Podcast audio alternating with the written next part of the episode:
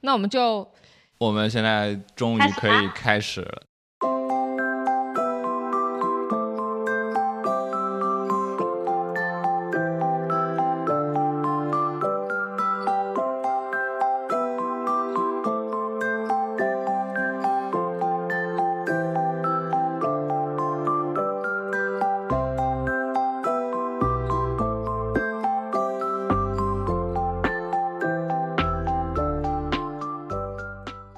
大家好，我们是医术闲谈，这是时隔不会一年吧？四个月，嗯，四个月。上一次也是连线在这里，十月份的时候跟阿妹、厦门、欧艺他们连线。对对对对对。其实你知道这个连线，我第一个想到的是我们乌乌兰察布那一次失败的连线。这次也差点。你也是在都是牛羊的地方，上一次你在内蒙古，这一次你在新西兰。就大家好，这是我们的主播 Lovey，他热衷于去往各种牛羊、鸡鸭遍地走的地方。然后上一次跟他是连线是在内蒙古草原，现在他在新西兰草原，去到了一个奶源更加好的地方。WiFi 一如既往的差。哎，你要不要？你要不要先介绍一下你的那个背景？就是如何从一个我们今天叫什么新西兰打工记？要如何从一个人民教师啊？这里这个我们现场还有那个他作为人民教师遗留的遗珠，就是最后一届学生，然后还有他作为一个被 SVA 录取了的优秀学生。他刚已经说了，还是奖学金奖学金录取的。且在 Brown Sugar d r 有演出机会的地下乐队队长，要这样介绍呢？可是他刚问我说他乐队解散了，怎么办？我们我们给一些就是新听众或者是不太了解历史的听众，还是要从稍微解释一下，就是你你是先你是什么时候跑去新西兰了？我是圣诞节，也就是这边的夏天，那边的冬天。圣诞节前跑来新西兰的二十一号，然后来新西兰的当天，我还极限考了个驾照，就是四点半拿到了新鲜火辣的驾照，就奔往奔往机场，然后六点多过关，九点多上飞机，中间丝毫不差，然后上了飞机来到新。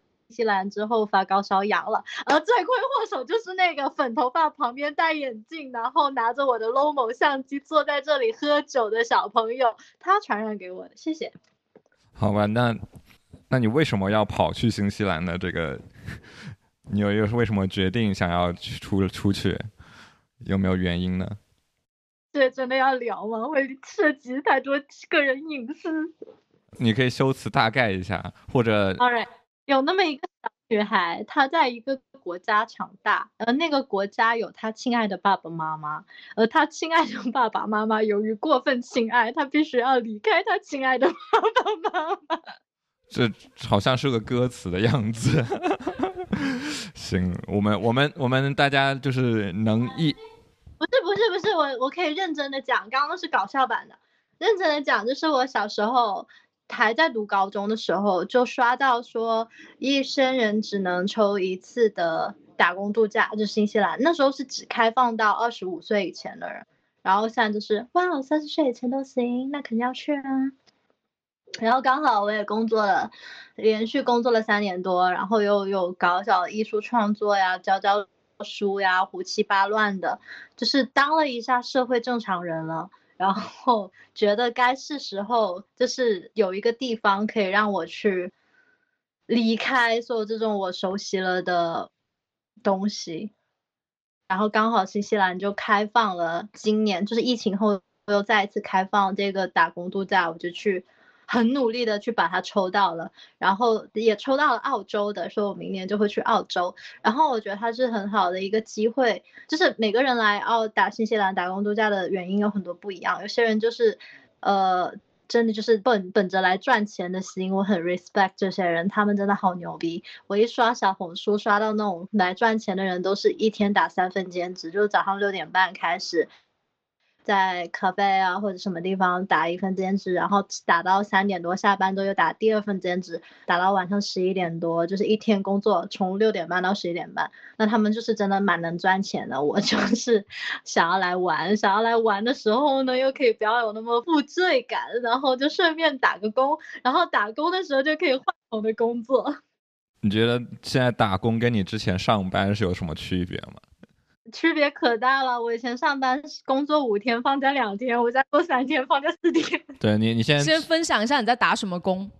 哦，我现在在霍比特村的后厨工作，然后，然后 Timber 在霍霍比特村当那个 tour guide，就是《指环王》的那个霍比特村。而我们之所以来这个地方打工的一个原因呢，就是因为我们两个穷逼，然后他。很喜欢，他很喜欢《指环王》，又很喜欢《霍比特》。他是那种小时候就一直读《霍比特》那种书籍、看电影长大，包括动画的一个。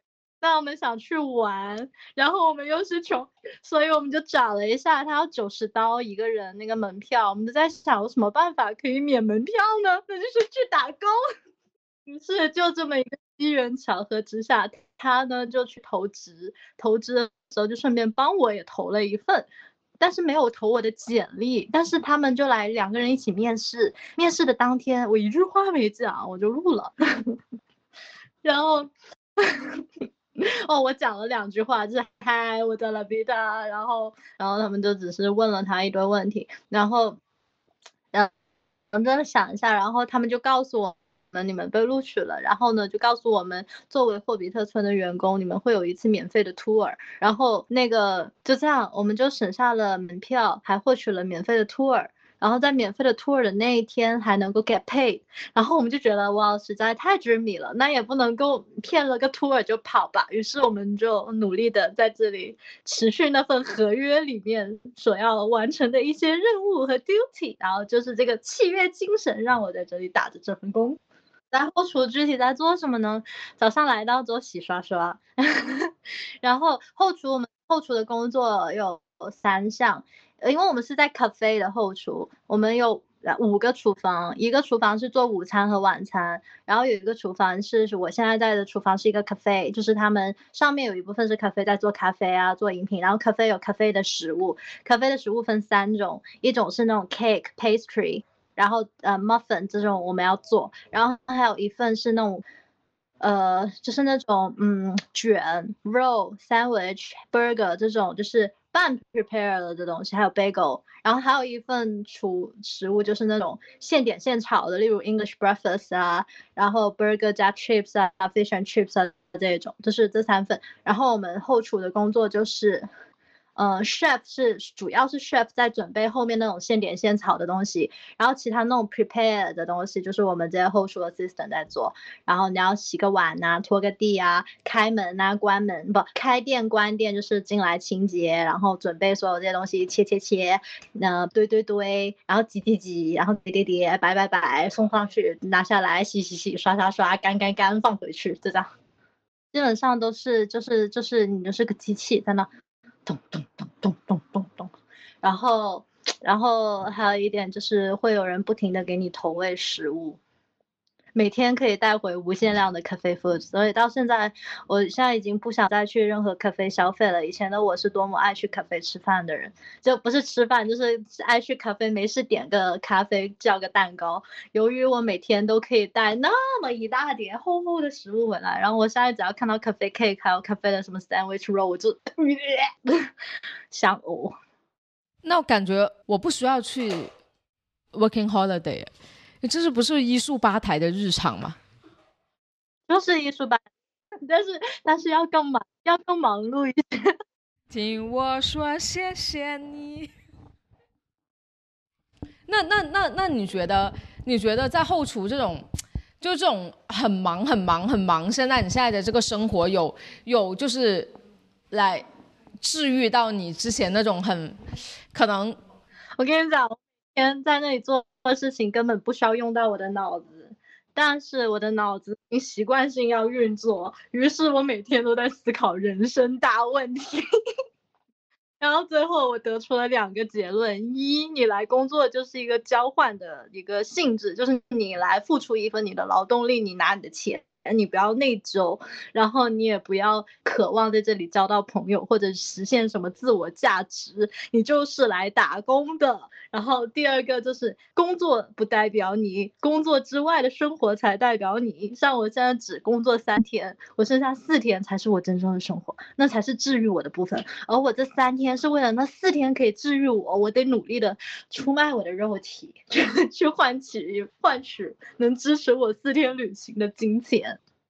我真正的生活就是 声音一开始说的，在大山里各种山里走路、跑步，然后 hiking，然后泡澡、下水，因为这里海滩特别多，然后水都看起来特别诱人，就每天就是湿了干，干了湿，然后就在山里走，然后看下牛牛羊羊，看下日落，然后天黑的特别晚，九点多才天黑，所以一天就挺漫长，可以干很多事情，就是早上起来开一两小时车到一个镇子上，然后。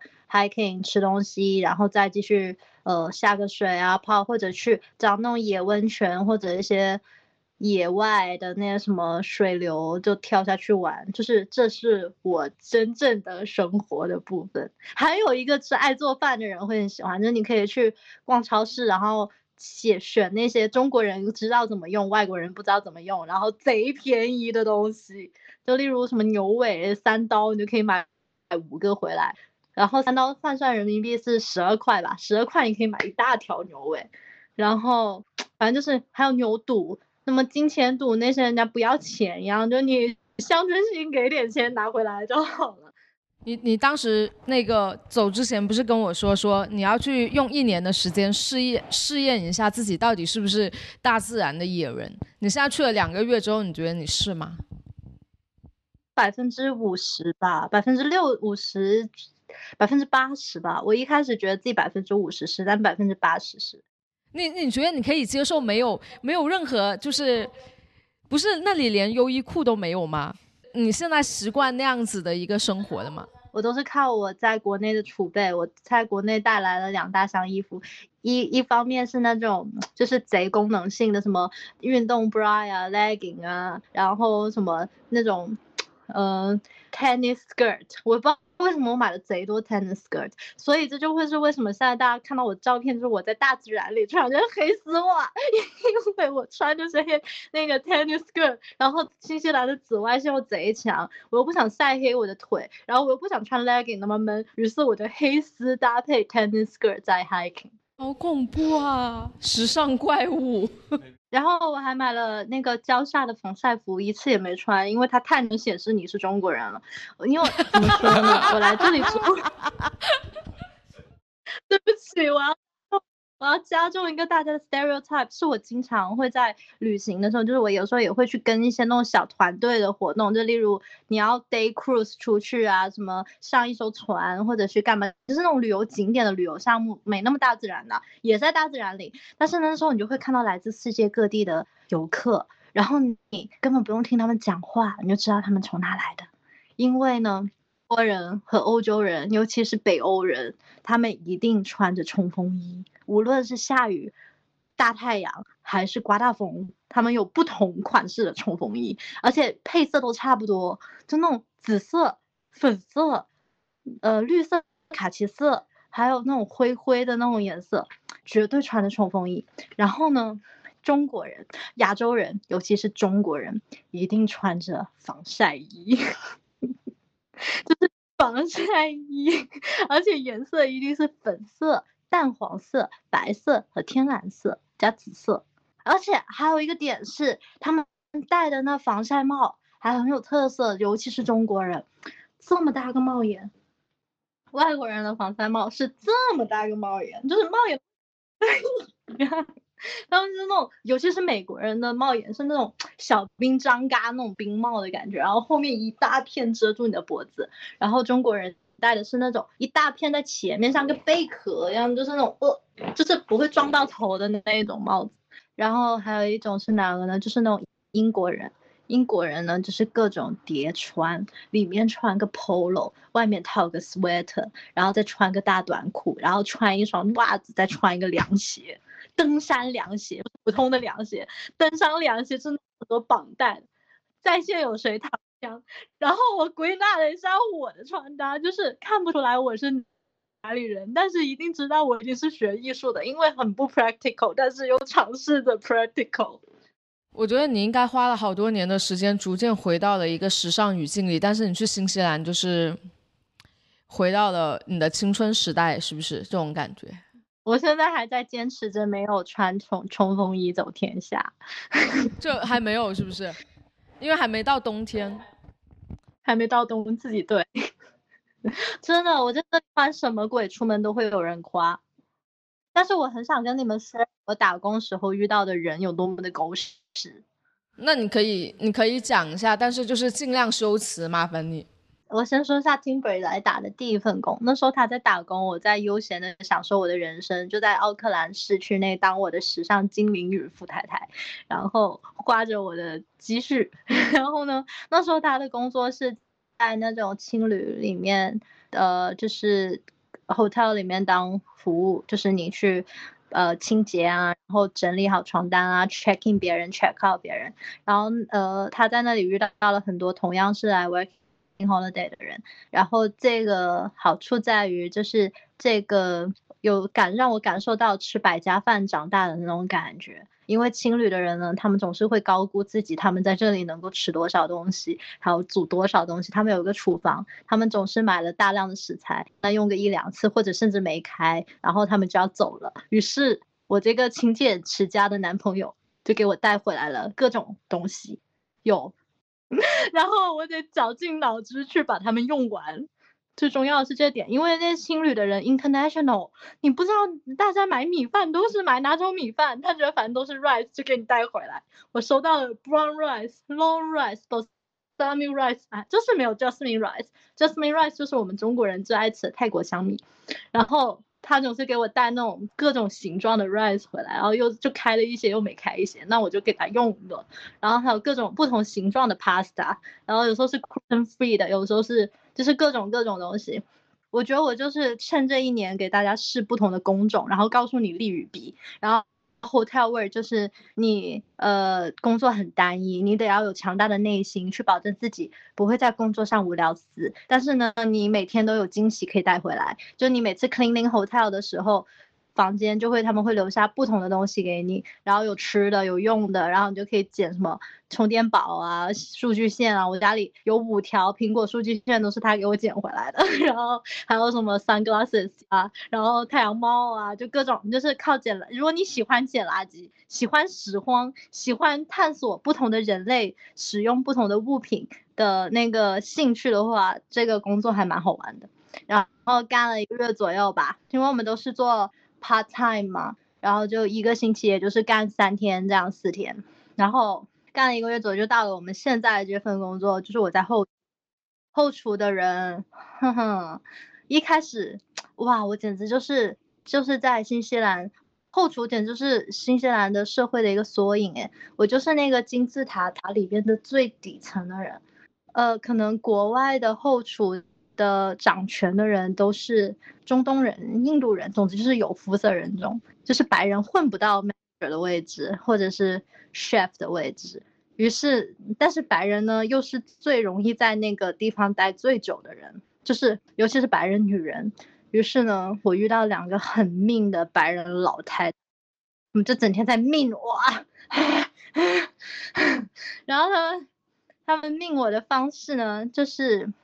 很低级，我跟你讲，论 PUA 还是华人厉害，就是那个白人的那种命呢，就是很容易就可以 handle 完，就是他就是直接就在命里，就是你给我坐这，给我坐那，你就是个灰姑娘，她就是那丑恶姐姐，然后就是 power trip，然后因为什么？我可以理解，我现在终于看清楚、看明白了，我就是那个压被压榨的人，为什么我要被压榨呢？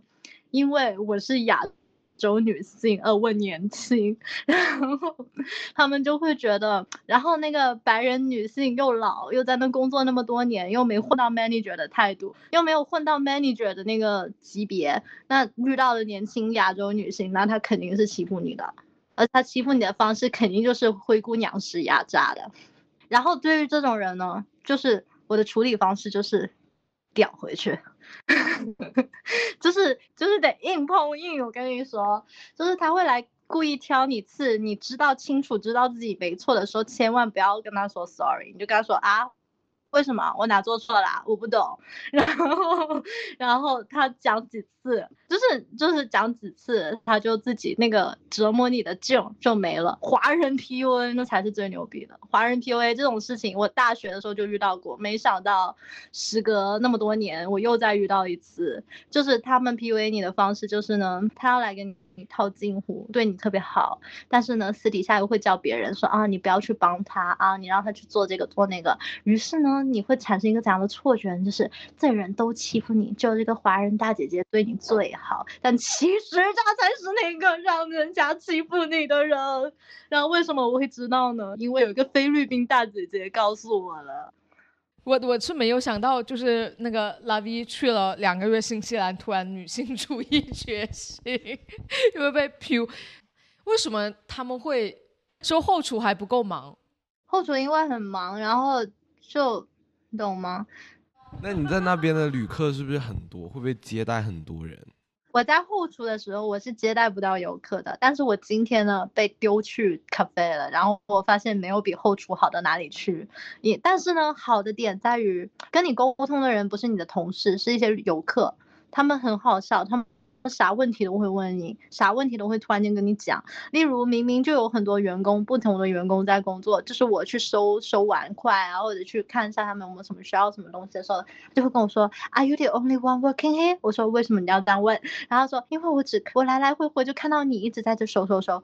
我想说，嗨，是谁给你点的单？谁给你送的餐？都不是我，为什么你要问我这样的一句话？是没话找话说的人真的好多。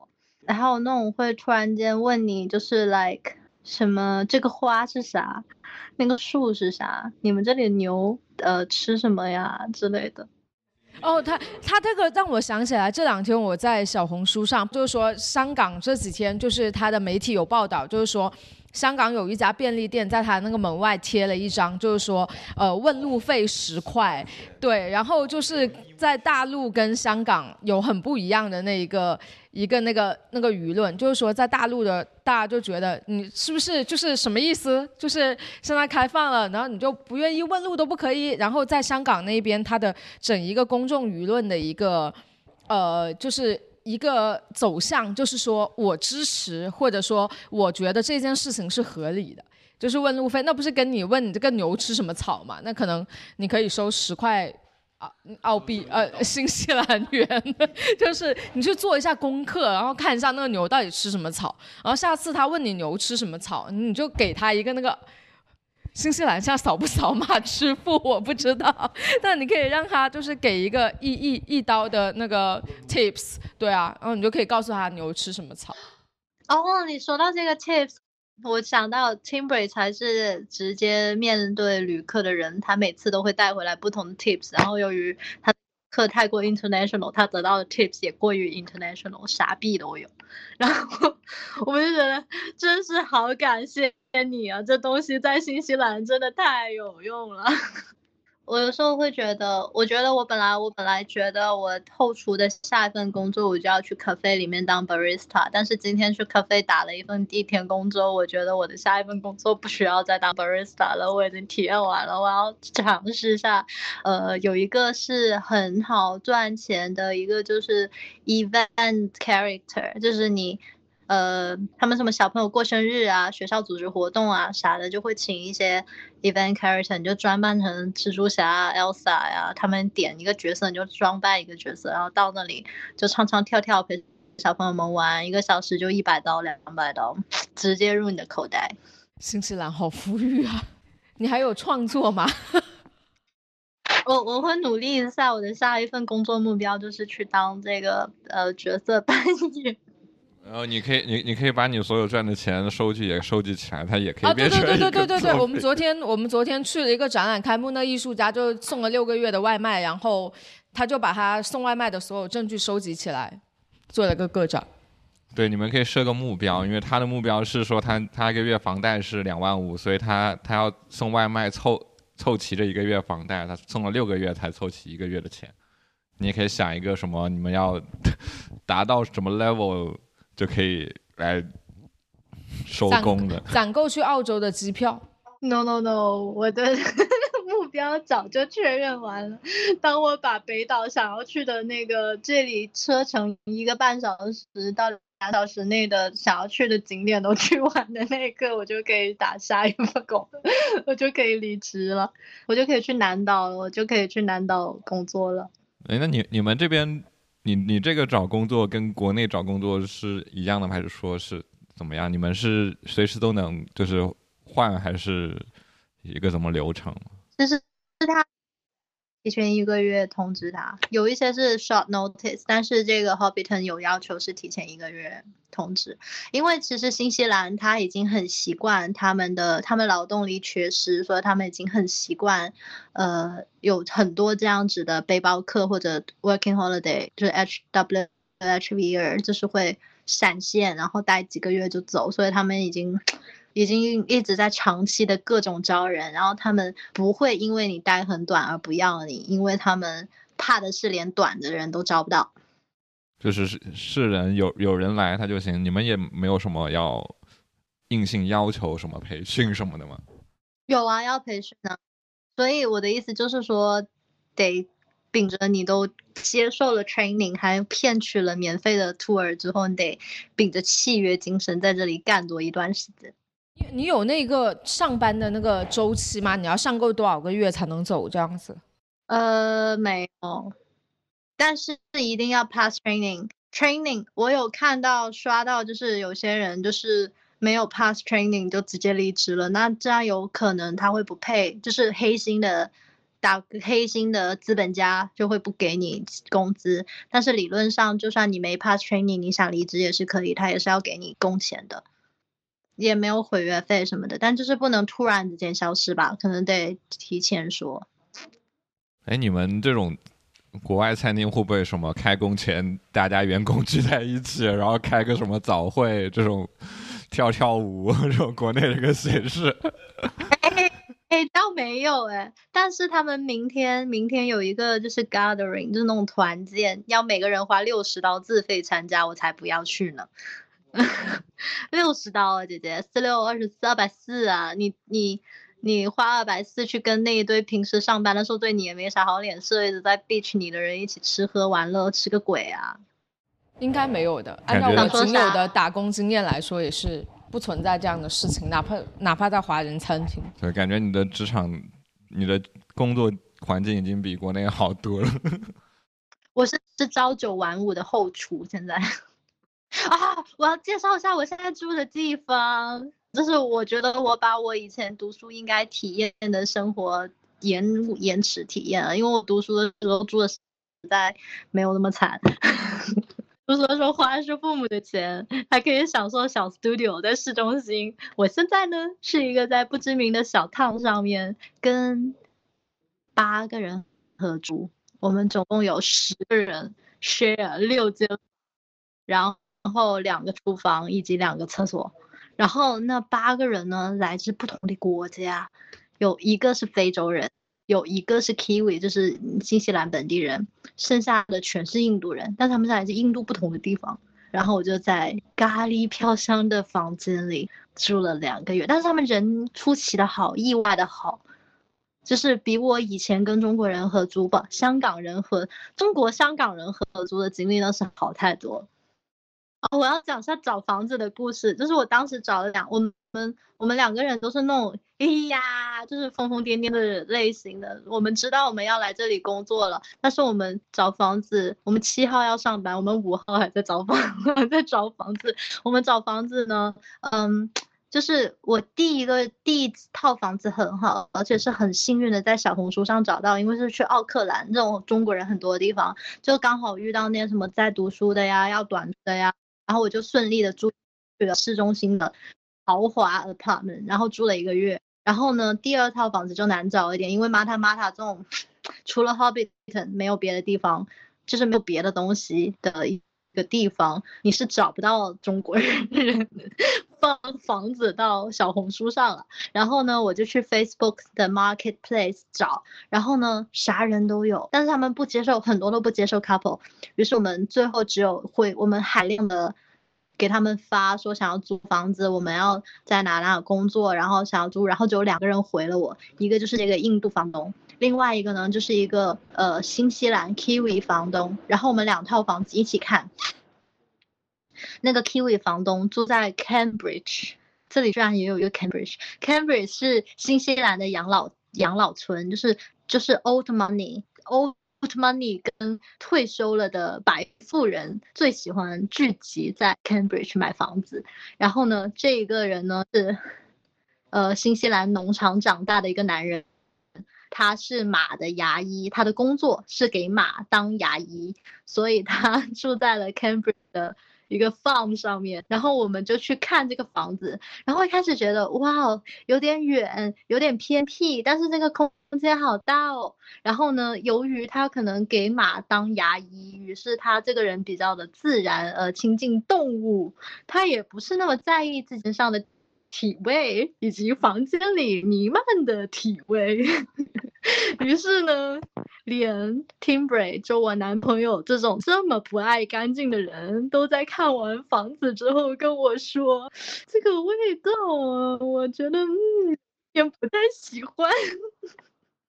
于是，我们舍弃了那个只需要跟一个人合租一整个大。农场的那个选项来到了这个跟八个人合租的呃一个市中心的二楼，就是那种商店的二楼的那种房子，就国外蛮常见的，就是楼下是商铺，楼上是你的房子，然后你就住在街的旁边进去。跟八个人合租的话，那这卫生条件，特别是公共区域，像厕所啊、厨房啊这种呃地方，会不会也很就是？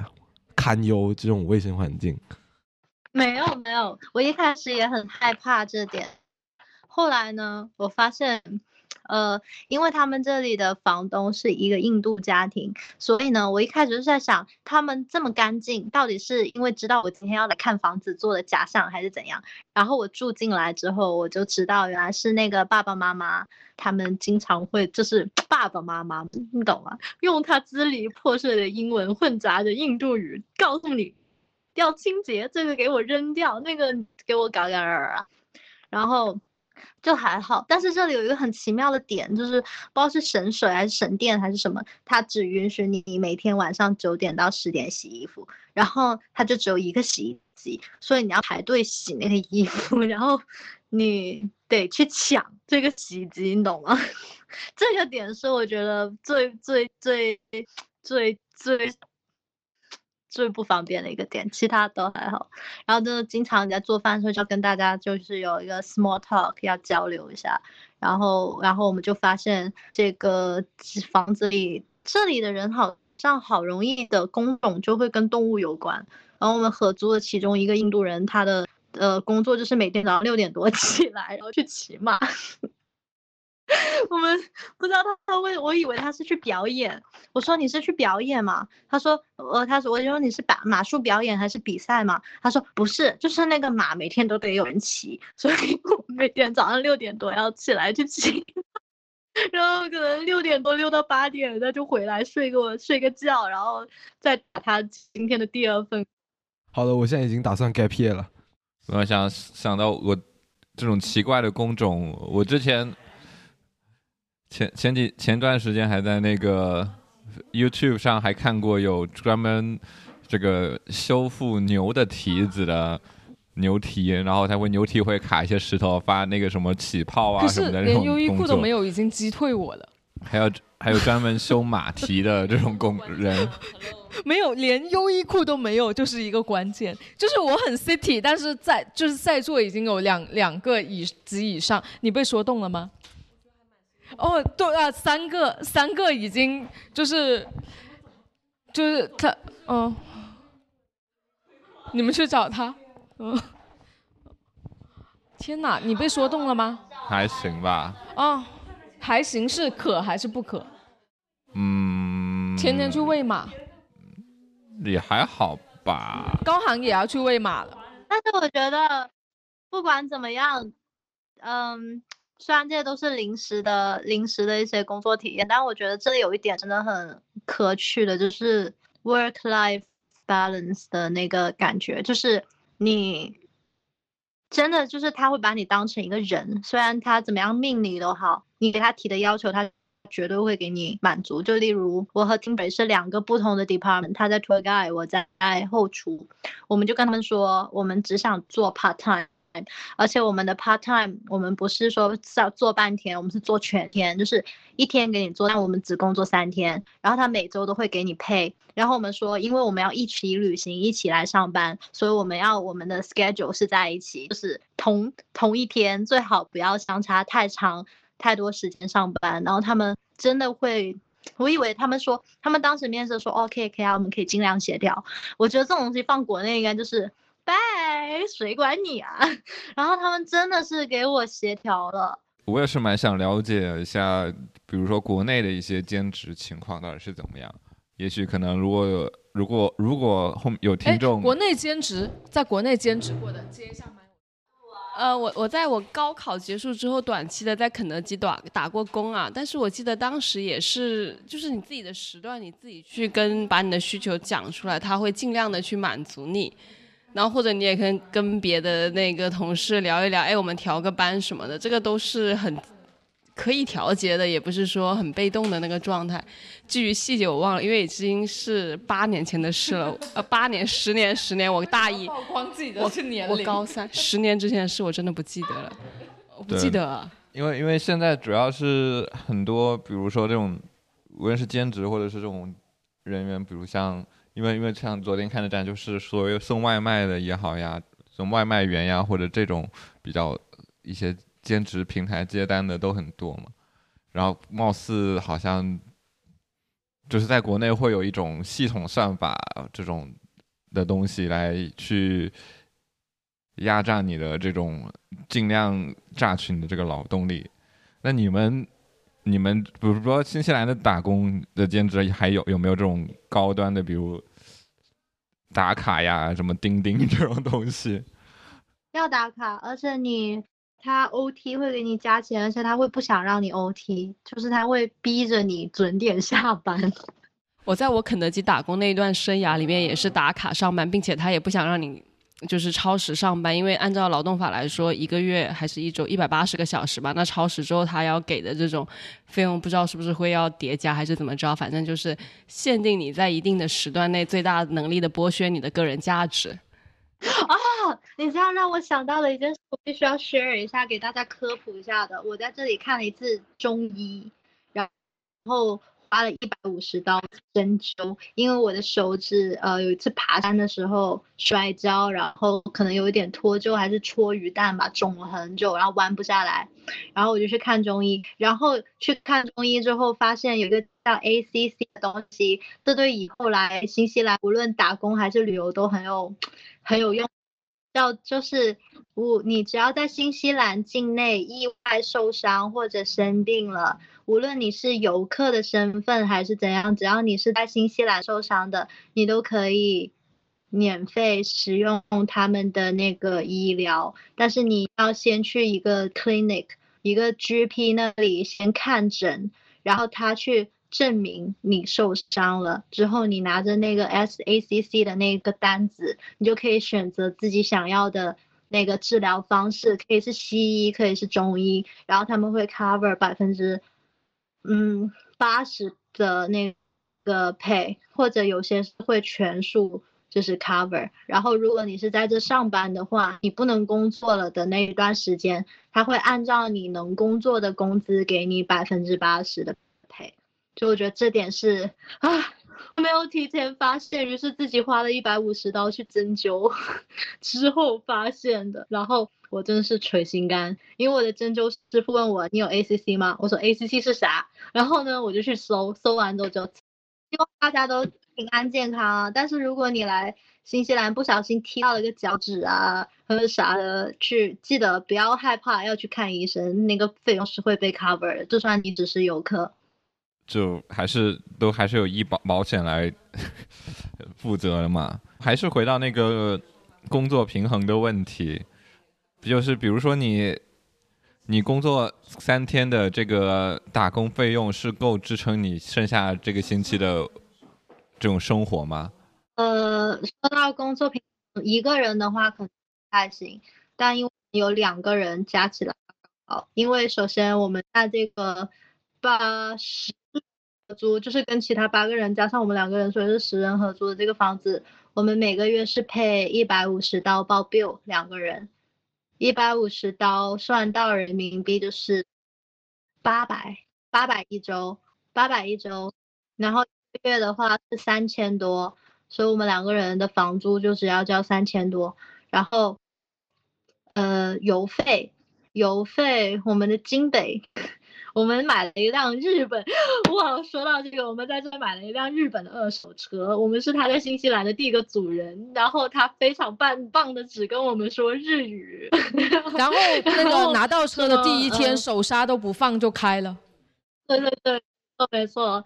因为第一天拿到这辆车是自动波，然后呢，嗯，那个朋友他手刹没有放，然后就一直在开，然后他一直在用日文提醒他，请放手刹，请放手刹，然后他听不懂，他一直以为是没加油，然后给他加了个油，发现他还在叫，然后呢，我们就回来了，回来之后呢，他就 Google 了一下那个那个提示，然后呢，Google 完发现他在告诉他，请放手刹，请放手刹，请放手刹。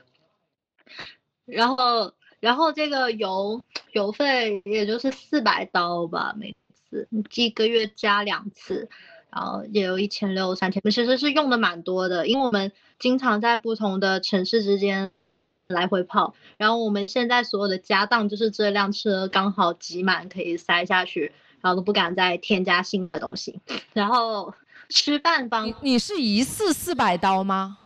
一次两百多刀，然后我们一个月。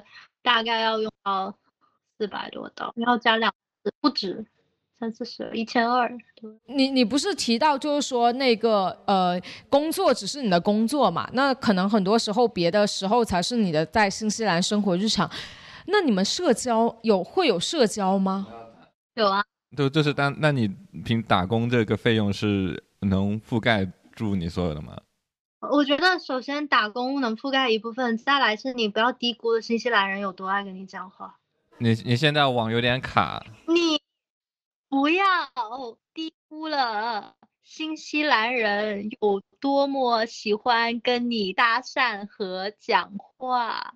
啊，对啊，这和费用什么关系啊？哦，你现在在回答我的问题是不是？你先回答，你先回答 Val 的问题。他说你的工作收入能 cover 你的日常成本吗？对，我就跟他说，一个人，如果你是一个人来，然后不可能就没办法只打三天工，那样是会有一点点，呃，有点点紧张的。但是因为我们刚好两个人，所以两个人的工资加起来，一个人负责车费跟油费，一个人负责。食物还有日常去旅游的那些门票，我们就是其实还能存下一点点钱。这个前提是他们两个要住在一个房间里啊。我觉得不要住在一个房里，因为如果你是一个人，你找房子会更好找，而且找的会更便宜。但是最好的就是你们可以一起出勤，就是一起通勤，还有一起去 share 车费就好了。车费才是最需要 share 的，房费其实自己一个人你就可以很便宜的住在这。然后，然后就到我的那个呃社交。首先，我男朋友是个社牛，他会到处认识不同的人，然后给我带来新的朋友。然后，其次，新西兰人也社牛。那如果在没有你男朋友的情况下，在没有你男朋友的情况下，你觉得你能满足在这样的一个环境下生活，你能满足你的社交需求吗？能，更能。你一个人走在街上，就会有很多新西兰人。不同国家的人会想要跟你聊天，他们太无聊了。好不容易抓到了一个，好不容易见到一个可以讲话的人，为什么不跟他聊天呢？平时都在对着牛牛羊然后，他会抓着你给你讲一堆，讲天气，这点很英国，他一定会跟你讲下天气，然后告诉你你现在来到了新西兰的天气有多么的 shitty，真的好 shitty 啊！他们说这是最糟糕的一个夏天，就是一直下雨，又刮飓风，又这个又干嘛，还洪水。前段时间奥克兰还可以划船，就是那种就是这样一个这样一件事，在新西兰就算是一件大事，所以他们可以在不同的地方能给你讲不同的好多遍，只要见到你了，认不认识你，你去吃个饭或者你经过他，然后你跟他说 excuse me，让我过一下，他都要跟你讲一下天气。今天很热，太阳不错，下雨了，今天没下，希望今天不会下雨，希望明天下雨，他都能讲一下。然后顺着天气可以，开始给你讲他的人生，告诉你他是干嘛的，他今天要干嘛，等下要干嘛，他女儿干嘛，他外孙女最近干嘛，他为什么在这里，为什么在这里等车，为什么还没有去下一个地方，他们会自己讲很多话的。他的人生会不会比一场下雨的话题还要短呢？因为太简单了，太舒服了。就有一天，有一天我跟呃，我有一天我们去 hiking，然后遇到了一个 kiwi，他突然间就抓住了我，就是他在那里捡，就是他的工树砍走，然后捡来清理道路，然后我们开错路了，我们就开进去，他就告诉我们开回去，于是他掏出了一本圣经，然后。开始跟我们讲信教的好处，然后呢，希望我们回去读一下这本圣经，然后就开始跟我们讲各种宣传教义啊，还有大家相信信教之后的一些活动呀，然后啥啥啥的。你以为就结束了吗？他开始问我。